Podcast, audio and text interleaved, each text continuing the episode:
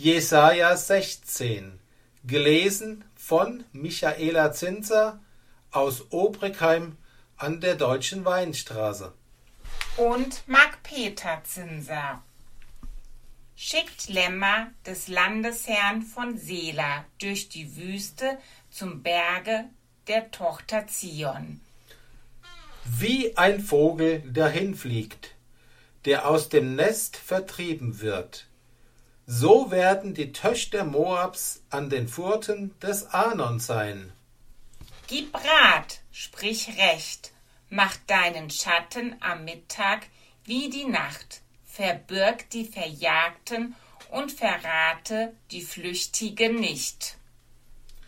Lass Moabs Verjagte bei dir herbergen. Sei du für Moab eine Zuflucht vor dem Verwüster. Wenn der Bedränger ein Ende hat, der Verwüster aufhört und der Bedrücker aus dem Lande muss, dann wird ein Thron bereitet werden aus Gnaden, dass einer in Treue darauf sitze, in der Hütte Davids und richte und trachte nach Recht und fördere Gerechtigkeit. Wir haben gehört, von dem Hochmut Moabs, der so groß ist, von seinem Hochmut, seinem Stolz und Mutwillen und seinem eitlen Geschwätz. Darum wird ein Moabiter über den anderen heulen, allesamt werden sie heulen, über die Traubenkuchen von Kir Heeres werden sie seufzen, ganz zerschlagen denn die Fluren von Heschbon sind wüst geworden. Der Weinstock von Sibma ist verdorrt.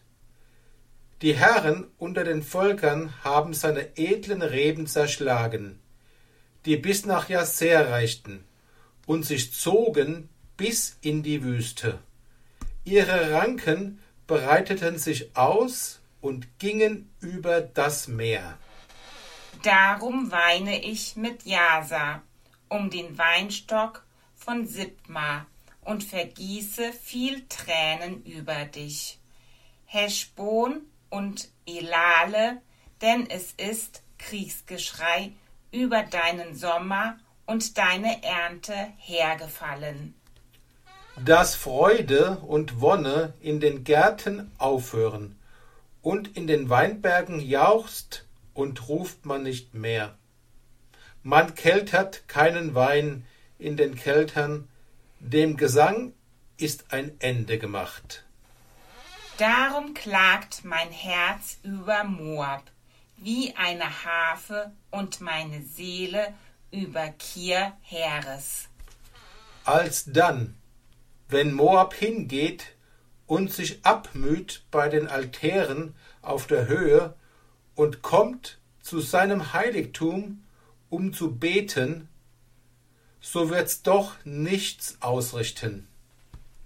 Das ist's, was der Herr damals gegen Moab geredet hat.